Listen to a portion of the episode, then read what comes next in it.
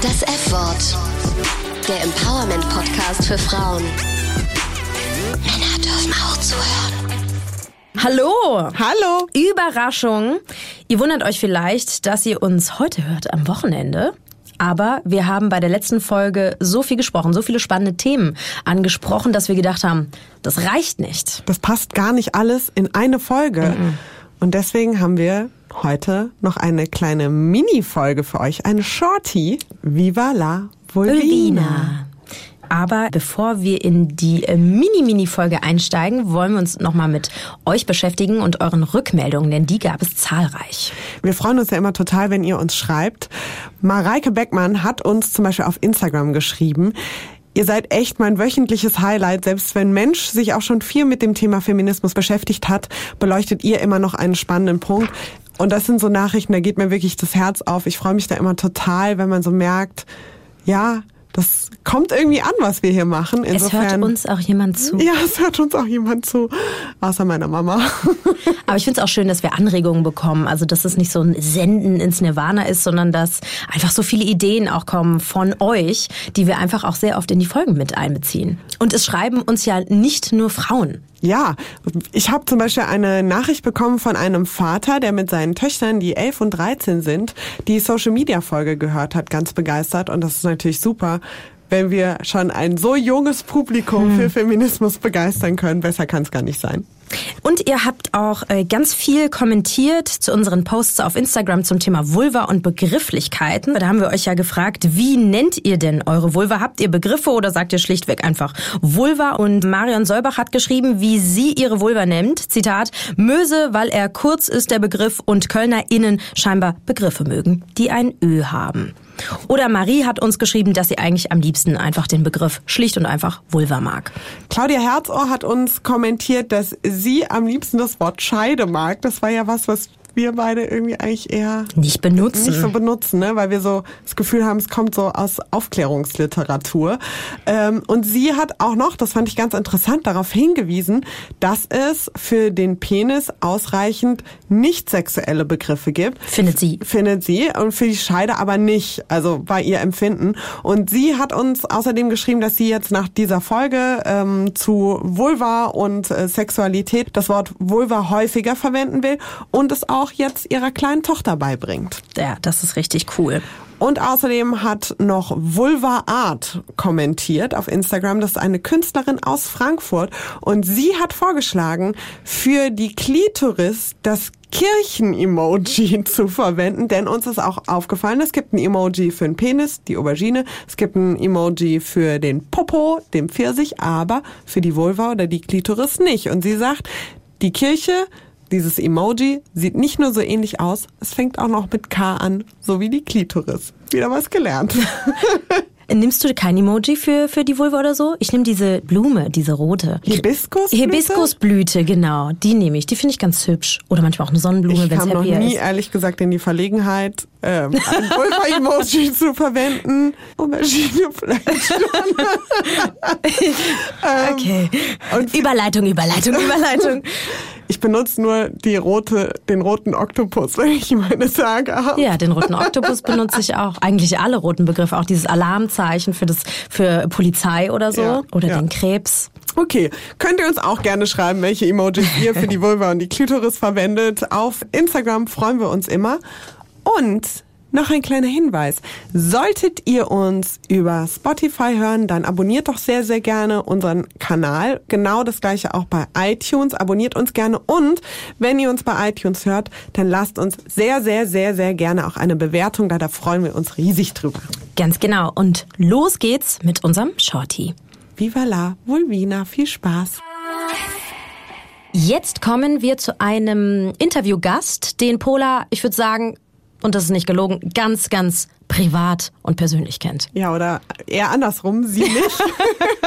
Wir haben nämlich zu Gast meine Gynäkologin, Frau Nathalie Mann-Borchert aus Frankfurt. Und wir haben uns mit ihr unterhalten über Verhütung, über Ausfluss mhm. und über Schönheitsideale, was die Sabberschnute. Wie, wie hast du es genannt? Die Sabberschnute. Die Nicht Sabberschnute ich. angeht. ja. Und los. Sie sehen ja fast jeden Tag mehrere Vulven, durchaus auch sehr nah. Wie ist Ihr Verhältnis zu diesem Körperteil? Ja, das ist ganz lustig, weil ähm, mein Verhältnis dazu ist extrem abstrakt und medizinisch. Also mein Blick darauf ist immer eigentlich der, der sagt, gibt es irgendwas Auffälliges, gibt es irgendwas, was mir jetzt sozusagen als pathologisch entgegenspringt. Ich habe aber ganz oft Patientinnen, die kommen und so ganz verschämt sagen, ich konnte mich nicht mehr waschen, es tut mir so leid. Und ich muss dann immer sagen, ganz ehrlich, ich sehe den Unterschied nicht. Aber die denken wahrscheinlich, sie riechen den ja. Unterschied. Den rieche ich auch tatsächlich nicht. Ich rieche aber auch tatsächlich nicht die Füße. Und mir ist es ehrlicherweise auch egal, wer wie rasiert ist. In unseren Freundeskreisen verhüten viele Frauen noch klassisch mit Hormonen, aber die Gruppe derer wird immer größer, die sagen, nee, das möchte ich für meinen Körper nicht mehr. Wie ist da Ihr professioneller Blick drauf. Ähnlich, muss ich sagen. Also es ist so, dass wenn man sozusagen startet mit seinem Sexleben, dann ist oft die Pille als Einstiegsverhütungsmittel oder alternativ der äh, hormonelle Ring eigentlich sozusagen erstmal ähm, das einfachste und unkomplizierteste. Sie haben eine sichere Verhütung.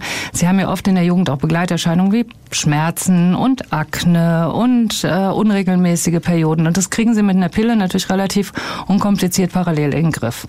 Und dann ist es oft so, dass die, die jungen Frauen so mit 16, 17 doch gerne erstmal mit der Pille anfangen. Einfach die Sicherheit muss in dem Alter auch irgendwie da sein. Und dann so in den 20ern ändert sich der Blick da drauf. Dann merken die Frauen, oh Mann, jetzt äh, ich bin so ähm, reglementiert durch die Pille und ich habe das Gefühl, meine Libido wird so langsam pff, ja, regelt sich runter. Das ist alles nicht mehr so wahnsinnig aufregend. Und äh, diese ganze Thrombose-Diskussion der letzten Jahre hat natürlich auch dazu geführt, dass ein sehr kritischer Blick da drauf kommt.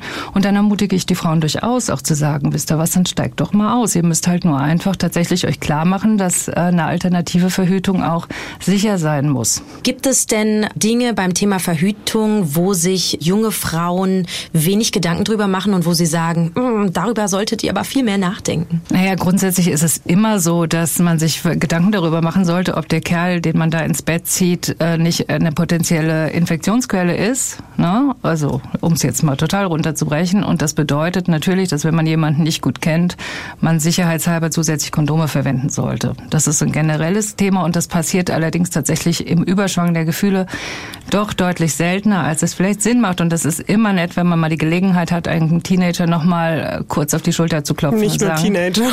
Und nicht nur die Teenager. Ne? Ähm, dann ist es so, dass die Frage natürlich, wie benutzt man eine Pille? Was macht eine Pille eigentlich überhaupt im Körper? Ich auch immer wieder feststelle, dass viele Frauen eigentlich kein, kein nicht so richtig verstehen, was da passiert. Und ich versuche das schon immer noch mal irgendwie kurz zu erklären, was da eigentlich der Sinn und Zweck einer Pille ist und ähm, auch, dass es so bestimmte Dinge gibt, die damit halt nicht gehen. Also man sollte halt echt nicht äh, anderthalb Packen Zigaretten am Tag rauchen, gleichzeitig die Pille einschmeißen und dann irgendwie noch einen Bürojob hinterhergehen. Dann haben wir das Thromboseproblem und das äh, wollen wir bei keiner Anfang 20erin haben. Auch bei sonst niemandem, aber. Das stimmt. Und es wird ja immer mehr, je älter die Frauen sind. Also, na, also ich denke auch so einfach die gesunde Lebensführung, die dazu gehört. Und ich möchte mit den Frauen das schon diskutieren. Und ich möchte auch, dass Frauen ihre Libido zum Beispiel ernst nehmen ja. Und wenn sie sagen, okay, das rutscht mir unter der Pille völlig weg, ich habe überhaupt keinen Bock mehr auf Sex, dann ist das tatsächlich was, was ich mit der Frau auch diskutiere und sage, okay, ja, dann raus mit der Pille und gucken, was sonst passiert. Sie haben über das Thema Kondom gesprochen und Sie haben auch gesagt, das ist ja eigentlich heutzutage selbstverständlich, dass einer der Partner das Kondom besorgt, aber wir wissen auch aus Gesprächen im Freundeskreis, ja. dass das auch, äh, naja, so ein, so ein Buhu ist, oh, mit Kondom, das fühlt sich dann nicht so gut an. Ja, also ganz kurz, ich habe gerade heute Morgen eine Nachricht von einer Freundin bekommen, die hat gerade Besuch von einem Mann und sagte dann, ja, ähm, und der hat irgendwie wieder rumgezogen gezickt wegen Kondom und dann kann er nicht. Dann hat er halt keinen Sex mit ihr, zumindest keinen vaginalen. Fertig. Sprechen Sie sowas mit Ihren Patientinnen? Na, hoffentlich. Also ist das so? Kommen Sie in Situationen, wo Sie das mit Ihren... Ja. Weil nicht jede Frau, Patientin wird für Ihnen wahrscheinlich konkret sagen, ob sie immer mit Kondom verhütet oder nicht? Nein, wahrscheinlich verhüten auch die meisten nicht immer konkret äh, mit Kondom. Also ich meine, keiner sei, ist ohne Schuld. Ne? Also ich glaube, ist ganz im Gegenteil. Also es ist eher mein Job, Leute auch mal in solchen Situationen an der Schulter zu packen, zu sagen, Mädel, ja, es ist kein Weltuntergang, wenn mal was anders ist, aber gewöhn dir einfach ein Prinzip an. Ja, damit fährst du am sichersten. Aber prinzipiell muss man sagen, klar, es gibt, äh, es gibt unter den Männern Dieven, da müssen wir nicht drüber reden, die gibt's über, unter den Frauen auch. Ich möchte es einfach mal dazu anhängen. Ähm, aber man sollte sich halt auch über die die Risiken im Klaren sein. Und man sollte eigentlich in so einer Situation, solange das Hirn noch funktioniert, klar und straight genug sein zu sagen, okay, dann machen wir es auf die Art und Weise halt einfach nicht. Fertig aus. Vermutlich wird der Sex ja auch nicht so gut sein, dass wenn man am Ende sich irgendwann irgendeine Krankheit eingeholt hat, man denkt, Mensch, das war es jetzt aber wert. ich habe noch nie eine Patientin erlebt, die hinterher gesagt hat, ach, die Kondylome, die waren es jetzt, ist es okay. Die ertrage ich jetzt auch noch. Gehen wir mal zum Thema Sexualität und Körper. Was sind denn da so die häufigsten Fragen, mit denen sich Frauen, ich sag mal so mit Anfang Mitte 20 an Sie wenden?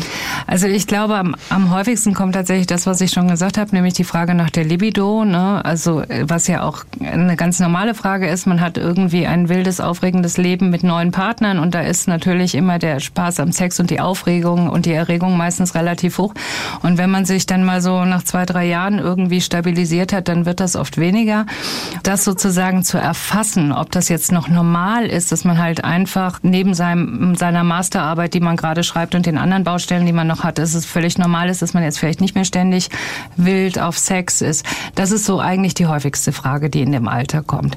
Was aber auch nicht ganz selten ist und die Frauen brauchen echt eine Menge Mut, aber ich möchte sie immer ermutigen, das auch zu tun, sind solche Sachen wie, wie geht Orgasmus? Ja, es gibt tatsächlich auch eine ganze Reihe von Frauen, die irgendwann kommen und, und dann doch mal sagen, Mensch, ich habe in meinem Leben noch keinen Orgasmus gehabt ähm, und ich weiß nicht, wie ich da hinkommen soll. Ja. Und, und was sagen Sie denen dann? Naja, also da gibt's natürlich, dank Internet muss man tatsächlich inzwischen sagen, gibt's eine, eine Menge Möglichkeiten halt, sich da auch mal ein bisschen zu belesen. Es gibt ja inzwischen auch relativ viel feministische Ansätze zu diesem Thema. Also man muss ja nicht automatisch bei den männlichen Pornoseiten landen, um äh, zu gucken, wie die glauben, dass das funktioniert, weil so funktioniert's ja in der Regel nicht. Ja. Oder es gibt Bücher zu dem Thema und ich sage immer, also wenn der Sex in der Beziehung nicht funktioniert, dann muss man es erstmal mit sich alleine probieren. Ja, das ist der einzige vernünftige Weg, um sich da mal zu entdecken. Und wer da einfach Hemmungen hat und merkt, da hat er eine Blockade, der ist vielleicht tatsächlich sogar im, im Worst Case auch gut bei einem Therapeuten erstmal aufgehoben, weil das kann natürlich auch sein, dass es da irgendwelche Traumatisierungen, ob bewusst oder unbewusst in der, in der, in der Vergangenheit gibt, die da möglicherweise mit eine Rolle spielen. Das muss man ernst nehmen. Das ist okay. Ich weiß nicht, ob Sie sie kennen, die Stand-up-Comedian Amy Schumer. Ja klar, die hat doch gerade ein Kind gekriegt. Ganz genau. Ich habe immer von ihr so ein Video im Kopf und zwar bei einer Preisverleihung. Da hat sie gesagt, äh, unter viel Gelächter, sie wünscht sich, dass sie sich am Ende eines Abends mal die Unterhose ausziehen könnte, ohne dass die aussieht, als hätte sie sich damit die Nase geputzt. Also es geht darum, ähm, um Ausfluss, auch total stigmatisiert. Man redet nicht drüber und irgendwie ähm, geht ja irgendwie so alles, was aus der Vagina rauskommt, als dreckig, als eklig, das Menstruationsblut oder auch im Porno sieht man ja auch meistens keine Flüssigkeiten. Können Sie dem Ausfluss mal etwas von seinem eine etwas Würde verleihen. Ein bisschen Würde verleihen, ja, bitte. Naja, der Ausfluss hat eine total wichtige Funktion, das darf man nicht vergessen. Also die Scheideinneren, die Vagina hat ihre eigene Homöostase und die besteht aus einer Was Menge. Ist das? Homöostase ist sowas wie das innere Milieu oder das Milieu und das besteht aus einer Menge, am liebsten Fall viele hunderttausende von Milchsäurebakterien, die mit nichts anderem beschäftigt sind, als Milchsäure zu produzieren. Und diese Milchsäure wirkt durch den pH, durch den sauren pH als schützende Barriere vor allem, was an irgendwelchen äh, Darmbakterien oder auch äh, durch das Sperma nach oben getragenen Infekten. Und im Prinzip ist es so, wissen Sie, dadurch, dass es einen Fluss nach unten gibt, ist das Risiko, dass etwas aufsteigt, einfach immer geringer. Das Es wird heißt, quasi es rausgetragen. Ist, es ist genau, es wird rausgespült. Wir sind wirklich oft in der Mission unterwegs, Frauen auch zu vermitteln, dass es völlig okay ist, dass, äh, dass die Unterhose feucht ist und dass man halt im Zweifel halt nicht La Perla Unterwäsche trägt, sondern lieber halt den normalen Baumwollschlüpper von H&M. Solange das alles so für sie sich gut anfühlt, ist es in Ordnung. Wir wissen tatsächlich auch, dass Stress zum Beispiel die ähm, die Scheidenflüssigkeit sozusagen zum Beispiel verstärken kann. Es hängt auch immer am Zykluszeitpunkt. Um den Eisprung werden sie deutlich mehr Ausfluss beispielsweise haben als kurz nach der Periode. Also das sind ganz natürliche Prozesse und im Prinzip ist es völlig okay. Ein entspannter Umgang mit der eigenen Sexualität hat ja auch oft was damit zu tun, dass wir uns auch mit unseren Körpern irgendwie wohlfühlen. Dass mhm. wir uns dann in dem Bereich dann auch mit unserer Vulva und allem, was äh, drinnen drumherum dazugehört, wohlfühlen. Was haben Sie denn für Tipps als Frauenärztin, damit Frau da ein besseres Körpergefühl hat? Das ist eine ganz schwierige Geschichte. Also eigentlich würde ich es am liebsten runterbrechen auf, hört auf, Photoshop bearbeitete Bilder auf Instagram anzugucken. Der, der Körper ist so, wie er ist. Gerade der Bereich Scheide, Schamlippen und so weiter, der ist ja so multifunktionell besetzt. Also ich meine, Sex ist doch im Prinzip eine großartige Sache. Guckt sich jemand eigentlich auch genau Penisse an von und vermisst die und sagt, ob der jetzt besonders Männer. hübsch, ja, Männer, okay, aber wir reden jetzt von Frauen, ja. Also klar, das ist, die Frage ist nicht, wie hübsch das ist, sondern wie wirkt, wie das wirkt und wie es funktioniert. Und ich meine, die eine Sache ist Sex zu haben, die zweite ist Kinder zu bekommen. Und dafür ist das auch angelegt. Und das ist eine tolle Sache. Und ich glaube immer, wenn man sich mehr um die Funktion kümmern würde und weniger darum, dass es perfekt aussieht, dann hätte man schon mal für sich ganz viel gewonnen. Super. Super. Vielen, Vielen Dank. Dank. Pola, es ist gar nicht so lange her, da warst du auf der Republika, einer ja. Netz- und Technikmesse. Viele kennen sie bestimmt. Da hast du mir erzählt, da gab es ganz viele Vorträge und Workshops, auch zu feministischen Themen, unter anderem zur weiblichen Sexualität und zum Thema Lust. Ja, es war einfach, also es war so toll. Ich war so begeistert. Ähm, ich war bei einem Panel zu weiblicher Sexualität und Lust. Da ging es im Grunde genommen um das Thema Frauen wollen Casual Sex. Punkt. No in dieser, Judgment. No Judgment, genau. Und da wurde mir nochmal klar, dass weibliche Lust einfach richtig krass stigmatisiert ist, weil sie ganz, ganz häufig in Verbindung zum Mann gesehen wird. Also weibliche Lust wird zum Beispiel als etwas gesehen, was wir Frauen einsetzen, als Bindungswerkzeug. Also wir haben Sex, um einen Mann an uns zu binden oder um uns an einen Mann zu binden, aber halt nicht einfach, weil wir Bock haben zu vögeln. Hingehen, vögeln, Hose hochziehen, wieder gehen, kein Kuscheln, nix. Tschüssikowski. Und es gibt ja auch so diesen Begriff, das wird jede von uns schon gehört haben, dieses, ja, der denkt halt mit dem Schwanz. Aber es gibt halt nicht, ja, sie denkt halt mit ihrer Muschi. Ja, aber ich denke ja manchmal mit meiner Muschi. Kann ja sein, ne? Hallo Mama. Ähm. es wird nicht besser in der Folge, Polen. Ähm, und da ging es halt darum, doch, wir können das auch. Es ging auch um Begrifflichkeiten, das haben wir jetzt schon mehrmals angesprochen, dass halt ähm, viele Frauen gerade als Kinder und Heranwachsende überhaupt keine Begrifflichkeiten dafür haben, was für sie da, ja, was sie da zwischen den Beinen haben, das nicht richtig benennen können, auch einfach überhaupt nicht lernen, sich mit ihrer Lust und Sexualität richtig auseinanderzusetzen. Und so die Conclusio war im Grunde genommen, Casual Sex ist komplett in Ordnung und wir sollten uns natürlich auch nicht gegenseitig dafür stigmatisieren. Eine Frau darf machen, worauf sie Lust hat und wonach sie das Bedürfnis hat. Und es gilt natürlich, wie bei allem, wenn es um Sex geht, Konsens ist das Wichtigste und ansonsten Vögel so viel, wie ihr Bock habt. Oder lasst es sein. Ist euer Ding. Traurig, dass es dafür irgendwie so eine Rede geben muss, ne? Aber es ist auch total in einem drinnen. Ne? Ich denke ja. gerade nur einfach daran, kleines Mädchen, trägt einen Rock, sitzt in der U-Bahn, macht die Setz Beine schnell breit. so breit, breitbeinig hin. Knie zusammen. Aber ja. auch ich heute. Ich kann, wenn ich jetzt in der U-Bahn sitze und ich sitze breitbeinig da. Ich roll gerade mal ganz kurz zurück mit meinem Stuhl. Ja, ja, aber wir sind ja unter uns. Also ich sitze wieder da wie, wie in der Eckkneipe. Ja. Aber die meisten Frauen, die ich sehe, wirklich, da sind schon die Knie zusammen. Ne? Man darf die Vulva gar nicht öffnen in der Öffentlichkeit, mm. obwohl man angezogen ist. Was ich auch noch äh, positiv erwähnen muss, bei dieser Veranstaltung auf der Republika waren mindestens 40 Prozent Männer. Das fand ich so gut. So, Dunja, du hast sie auch mit weiblicher Lust beschäftigt, aber in einem etwas intimeren Rahmen als ich, nämlich nicht auf einer Konferenz, sondern zu Hause. Ja, ganz, ganz heimlich mit dem Laptop, aber es ist nicht, was ihr denkt. Und zwar hat Emma Watson, die Schauspielerin, eine Seite vorgestellt vor einiger Zeit. Die heißt OMG Yes, also groß geschrieben OMG und dann ein kleines Yes. Und dann dachte ich, wenn Emma Watson etwas empfiehlt, kann man sich zumindest einmal angucken. Und das ist eine Seite, wissenschaftlich auch, da muss man auch Geld für bezahlen, für die erste Staffel, um sich da Videos anzugucken und so weiter. Wie und viel ist das? Paar mhm. 40 Euro sind es. Und da lockt man sich dann ein und dann lernt man was über weibliche Lust. Und zwar sehr, sehr anschaulich. Und was genau, das hört ihr jetzt. Herzlich willkommen bei meinem Testversuch von der Seite OMG Yes.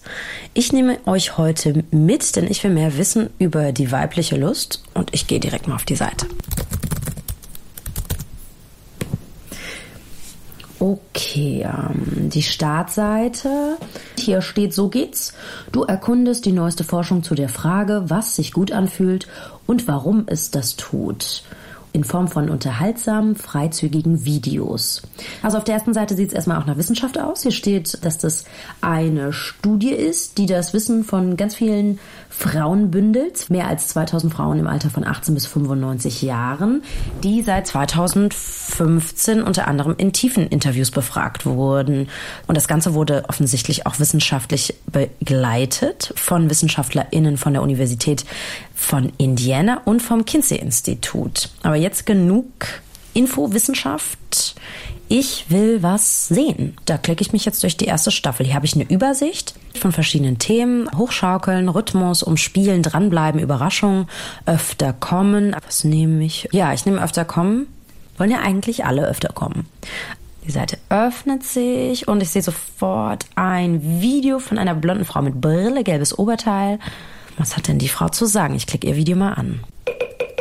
I was always able to like make myself come multiple times. I started allowing my partner to try to get me off a second time and for me the second orgasm or even like continuing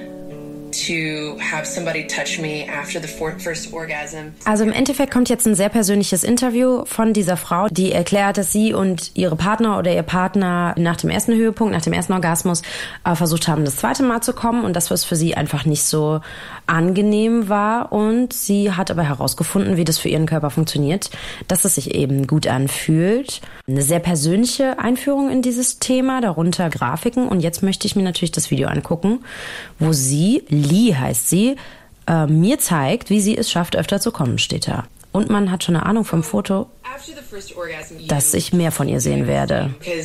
Oh. You know, a lot of times that can just be overwhelming and too much, and for me it is. Oh. I like Oh. just someone to. Oh Gott. Uh, really soft. Oh Mann, bin ich brüde. Up and down. Lee liegt da, nackt auf einer Couch oder auf einem Bett mit wirklich gespreizten Beinen. Ich kann ihre Vulva sehen, die sie berührt und sie erklärt mir gerade in sehr, sehr eindeutigen Bildern, was sie macht. Ich sehe einfach wirklich alles von Lee. Also wir haben uns jetzt gerade in den letzten 30 Sekunden ziemlich gut kennengelernt. Also ich sie. Und nebenbei beschreibt sie, was sie mit ihrer Klitoris macht. Äh, Tempo bespricht sie, also wie schnell. Man muss sagen, das ist auch irgendwie verstörend, aber ziemlich cool von ihr. Sie liegt da mega entspannt und gechillt zurückgelehnt und macht uns allen einfach vor, wie sie sich äh, berührt. Okay. Und das Video ist auch schon vorbei. Das war jetzt keine zwei Minuten. Und daneben gibt's jetzt ein neues, da steht, jetzt bist du dran mit ausprobieren. Hä? Okay. Ich soll das jetzt. Oh! Way through my first orgasm, and then right after, move away from my clit for a bit while I cool down. Also expliziter können Lee und ich uns nicht kennenlernen. Ich sehe ihre Vulva. Ich sehe wirklich alles. Ich kann in ihre Scheidenöffnung sehen. Ich kann ihre, ähm, ihre äußeren und, äh, und ihre inneren Lippen sehen. Also full up front.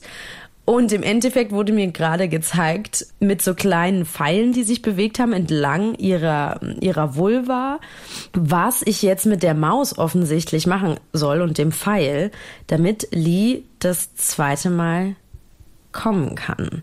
Und das Beste ist, dieses Bild ist nicht einfach nur ein Foto, es bewegt sich. Also ich sehe, wie der Venushügel sich senkt und hebt, also sie atmet. Und jetzt nehme ich mal den Pfeil und mache das, was sie mir gesagt. Oh, Yeah, okay. Oh! ich kann tatsächlich die Vulva von Lee bewegen. Oh, stop? Oh, oh, sie beschwert sich. Ach krass, also ich bewege die jetzt entlang Yeah, ihrer. that's a good speed. Keep going. Oh, ich habe ein Lob bekommen.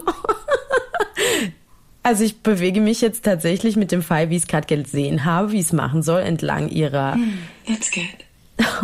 Entlang ihrer Vulva. Yeah, just above my clit. Man muss sich schon konzentrieren, damit man das irgendwie hinkriegt. Und ich find's mega lustig, dass mir diese Frau auch noch Feedback gibt. Wie lange soll ich das jetzt machen? Also, Yeah, come on, faster. oh, ganz schön pushy hier. Wa- War, war's das? Be gentle. I'm still really sensitive after my first orgasm. I did it! also offensichtlich habe ich Liege. Okay, that's too sensitive there.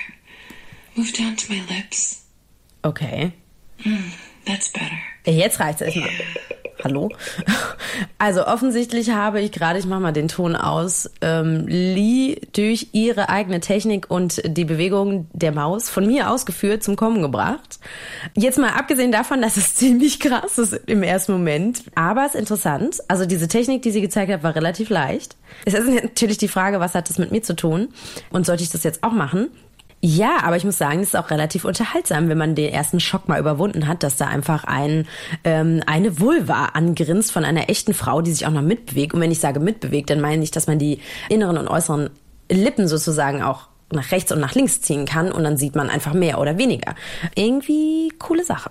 Zurück zur Übersicht. Also jetzt habe ich gelernt, wie Lee es macht und tatsächlich gibt es jetzt einfach verschiedene Themen, wo ich lernen kann zu ganz unterschiedlichen Sachverhalten, wie ich mich mehr mental stimulieren kann, wie ich mehr besser mit meinem Partner, meiner Partnerin kommunizieren soll, wie ich Akzente bei einer Berührung setzen kann und alles immer in dem gleichen Prinzip. Ich habe eine sehr persönliche Story einer Frau. Ich habe dazu Text, wie Frauen, also praktisch dann Studienergebnisse generell zu diesem Thema stehen. Und dann sehe ich immer diese nackte Frau ähm, die mir dann konkret vormacht, wie es bei ihr gut funktioniert. Und dann soll ich das immer selbst machen. Also immer das gleiche Prinzip. Das hat mich am Anfang ein bisschen schockiert, weil man doch viel sieht. Aber was ich wirklich stark finde, ist einfach die Vielfalt. Also nicht nur vom Alter, sondern da sind weiße Frauen, da sind schwarze Frauen, da sind ganz unterschiedliche Körperformen und da sind auf jeden Fall auch Personen dabei, wo ich sage, damit kann ich mich jetzt identifizieren. Und ja, es ist einfach irgendwie eine nette und unaufgeregte Ansprache so an mich als Userin, so dass ich jetzt sagen würde, dass man relativ schnell die Scham auch so verliert und sich einfach mit der Thematik beschäftigt und ja, also echt auch neugierig wird. Also ich habe ja die ganze Staffel gekauft und ich glaube, ich werde jetzt das Mikrofon ausmachen und mich da mal ein bisschen durchklicken und zwar ohne euch. So, jetzt mal rückblickend. 45 Tacken hat sich das gelohnt. Es lohnt sich. Also ich würde sagen, wenn man sich mit seiner Lust, mit seiner Vulva auseinandersetzen will und äh, das gerne auch zu Hause macht und da äh, Erfahrungsberichte von anderen Frauen, aber wirklich es mal sehen will, einfach mal sehen, äh, da ist man auch rot dabei, da schämt man sich. Ich musste manche Videos anhalten, weil ich dachte, oh Gott, das wäre jetzt auch gerade einfach zu viel. Aber es lohnt sich, man lernt viel für sein Leben und äh, wenn man eine Freundin hat, von der man denkt, man kann ihr mit diesem äh, Abo, mit dieser Seite ein schönes Geschenk machen, ist auf jeden Fall empowering, mehr über seinen Körper zu wissen und auf jeden Fall, um auch ein viel, viel positiveres Gefühl zu haben und einen Bezug zu haben zu seiner Vulva und zu seiner Sexualität. Also mehr Girl, Women Power nach diesem Konsum geht nicht. Man denkt schon, man wäre die Göttin der Welt. Also ich habe ja bald Geburtstag. Das F-Wort. Ein Podcast des Hessischen Rundfunks mit Pola Natusius und Dunja Sadaki.